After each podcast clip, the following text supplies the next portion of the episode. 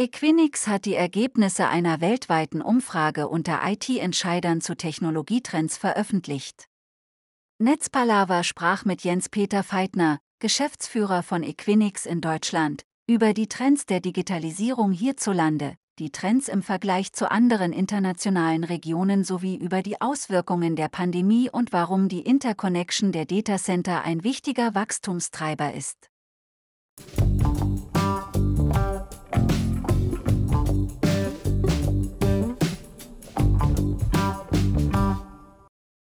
Gibt es Technologietrends laut der aktuellen Equinix-Umfrage, in denen Deutschland eine Vorreiterrolle innehat?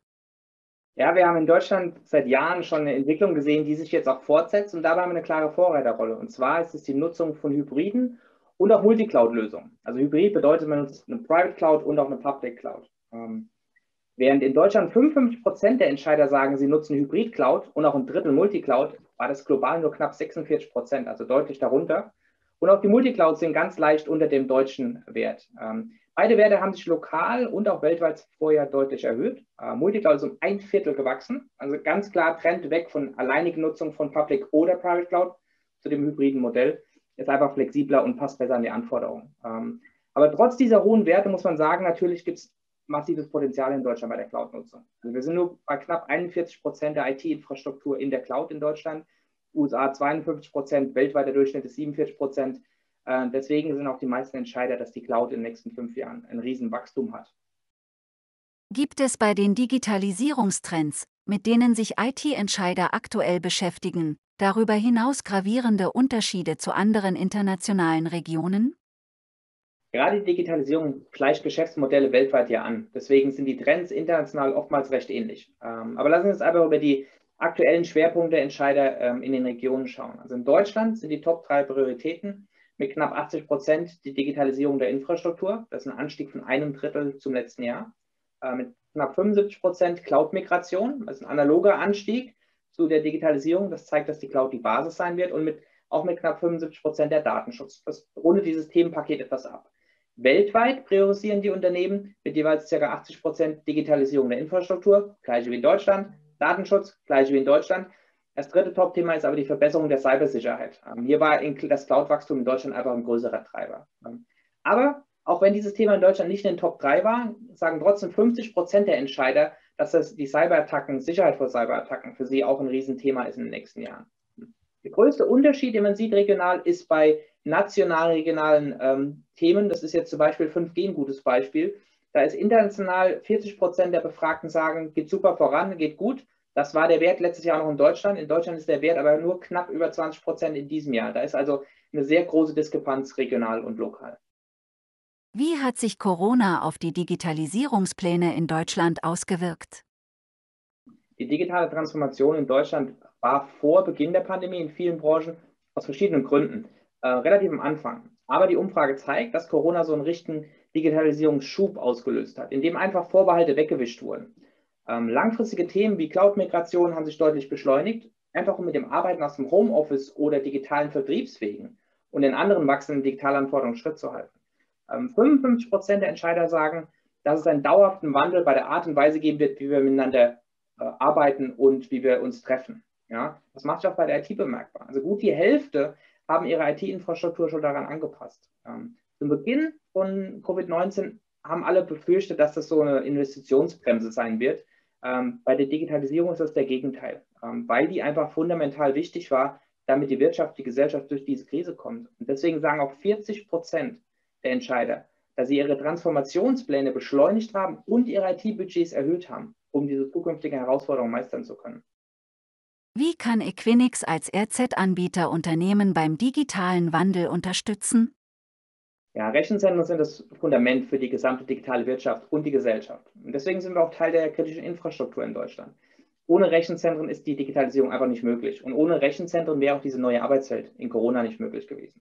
Ähm, unsere Rechenzentren in Frankfurt, München, Düsseldorf und Hamburg sind Teil der über 200 weltweiten Equinix-Rechenzentren. Und wir bieten Unternehmen aus allen Branchen und auch dem öffentlichen Sektor eine leistungsstarke digitale Infrastruktur und eine direkte und sichere Anbindung an ein gesamtes globales Ökosystem von Cloud-Providern, Netzwerken, Services und Tausenden von Partnern anderen Unternehmen. Ähm, laut der Umfrage sind die größten Herausforderungen für mehr als die Hälfte der Unternehmen die veraltete IT-Infrastruktur und fehlende Fachkräfte. Und mehr als ein Viertel sagt, dass die fehlende Interoperabilität mit der IT ihrer Partner ähm, sie an, daran hindert. Also Equinix hingegen ist mehr als nur ein Rechenzentrumsanbieter mit einfach nur Space and Power. Und deswegen können wir genau bei diesen Herausforderungen unterstützen und Innovationen ermöglichen und beschleunigen. Ähm, besonders hervorheben möchte ich zwei Produkte, das sind unsere virtualisierten Dinge wie Equinix Fabric. Das war zunächst ein Service für eine flexible Anbietung an alle Cloud-Anbieter. Inzwischen ist es aber mehr und mehr ausgebaut worden zu so einem All-in-One Marketplace mit verschiedenen as-a-Service-Lösungen, die die Kunden nehmen können mit einer Verbindung. Oder was ganz Neues seit diesem Jahr haben wir Equinix Metal. Das ist ein automatisierter Bare Metal Dienst, mit dem wir physische Infrastruktur wie Software bereitstellen. Also gerade perfekt auch für diese hybriden Cloud-Lösungen, die die Kunden aufbauen wollen, um sich ihre eigene Cloud zu machen. Wie kann der digitale Wandel angesichts der rasant steigenden Nachfrage nach Rechenleistung nachhaltig umgesetzt werden? Digitalisierung und Nachhaltigkeit gehen für uns Hand in Hand, das ist einfach notwendig. Ähm, grundsätzlich hat Digitalisierung immer einen positiven Effekt, indem wir die CO2- und ressourcenaufwendigen Prozesse reduzieren und gegen virtuelle digitale austauschen, die idealerweise auf einer möglichst effizienten Infrastruktur aufgebaut sind. Ein Beispiel ist, früher sind wir alle mit unseren Autos zu Konferenzen gefahren oder mit dem Flugzeug geflogen. Heute sitzen wir auf Videokonferenzen oder Musikstreaming. Früher wurden CDs produziert, gelagert, transportiert, wieder eingesammelt und verschrottet. Heute hat man nur Streaming ähm, und das hat deutlich weniger CO2-Ausstoß als diese ganzen LKWs. Anbieter von digitaler Infrastruktur leisten wir als Equinix auch unseren Beitrag zur nachhaltigen Digitalisierung, indem wir den Kunden zum Beispiel diese Bare-Metal-Lösung anbieten, um ineffiziente Hardware auszutauschen und einzusparen. Mit Kollokation bei uns kann man die Kühlung optimieren und Server besser auslasten und dadurch wird die Energieeffizienz besser. Ähm, wir haben im Januar mit anderen Partnern in Europa den, den Climate Neutral Data Center Pakt ins Leben gerufen. Das heißt, wir wollen bis 2030 CO2-neutral sein. Eine ordentliche Herausforderung. Aber in Deutschland haben wir schon viel geschafft in den letzten Jahren. Also wir sind seit 2014 zu 100 Prozent auf Strom aus regenerativen Quellen, weltweit bei 92 Prozent. Und dass das gewertschätzt wird und immer wichtiger in den Unternehmen wird, sehen wir auch wiederum an der Umfrage, weil 40 Prozent der Entscheider sagen, dass Nachhaltigkeit ein zentrales Thema in ihrem Unternehmen ist und dass die Kunden auch Wert darauf legen, auch in der Zuliefererkette, wo Equinix drinsteht. Im Umkehrschluss muss man aber auch sagen, wenn 40 Prozent sagen, es ist wichtig, dann sagen 60 Prozent noch, es ist noch nicht äh, ein Prioritätsthema und da würden wir gerne mit den Kunden gemeinsam dran arbeiten. Warum ist private Konnektivität so wichtig? Die Interconnection, also diese direkte Verbindung zwischen Unternehmen, Clouds und Service im Rechenzentrum, ist inzwischen quasi der Standard für den Datenaustausch in der digitalen Welt, ähm, innerhalb vom digitalen Ökosystem. Es ist mit, mittels dieser privaten Interconnection ist es schneller und flexibler, aber auch sicherer als der Datenaustausch über das öffentliche Internet. Die Umfrage hat gezeigt, dass das einen sehr hohen Stellenwert für die Unternehmen hat. 45 Prozent sagen, dass die Interconnection ein Hauptbestandteil und treibender Faktor bei ihrer Digitalisierung ist und durchaus einen Wettbewerbsfaktor darstellt und einen Vorteil darstellt. Im Zuge von Corona haben wir gesehen, dass die Relevanz dieser Interconnection noch einmal spürbar gestiegen ist. Letztes Jahr haben nur ungefähr 4 Prozent gesagt, dass es für die digitale Transformation wichtig ist. Dieses Jahr lag der Wert bei 35 Prozent. Ähm, und deswegen nimmt diese Bandbreite der Interconnection auch so stark zu. Wir haben ja noch eine zweite Marktstudie, den Global Interconnection Index. Da haben wir prognostiziert, dass die Bandbreite dieser privaten Verbindungen zwischen 2019 und 2023 jährlich um ca. 45 Prozent wächst, in Frankfurt sogar um 50 Prozent. Und genau das sehen wir. Also die Vorhersage ist gut eingetreten und äh, wir werden da bald ein Update auch machen. Wie geht Equinix in Deutschland mit diesem Nachfrageschub und mit der generellen Pandemiesituation um?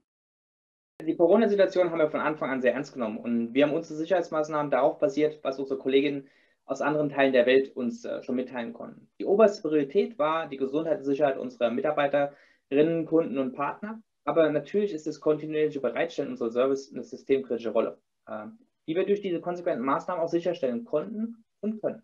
Ähm, wir sind bisher gut durch die Pandemie gekommen und sehen uns als Supporter in dieser Krise, der die Unternehmen bei der Digitalisierung begleitet und der Gesellschaft auch die Möglichkeit zu Homeoffice und Homeschooling bietet. Ähm, wir in die gesamte Branche wachsen. Als Equinix haben wir jetzt unser 73. Quartal in Folge ähm, Wachstum veröffentlicht. Wegen der bereits zuvor genannten starken Nachfrage von Unternehmen nach dieser Interconnection der privaten Verbindung und zuverlässigen digitalen Infrastrukturen investieren wir auch weiter in den nachhaltigen Ausbau unserer Kapazitäten. Ähm, wir sind unter anderem Anfang 2020 nach Hamburg expandiert, weil der dortige Markt als Digital- und Handelsdrehscheibe einfach Bedeutung gewinnt. Frankfurt ist, ist, immer noch der Hotspot in Deutschland und dieses Jahr ist der Bau weiterer Rechenzentren und auch die Eröffnung weiterer Rechenzentren in Frankfurt geplant. Ähm, dazu gehören dann klassische Kolokationen, Interconnection-Rechenzentren, aber auch der Bau von Hyperscaler-Rechenzentren, die dann eben diesen ähm, Cloud- und Digitalisierungsschub unterstützen werden.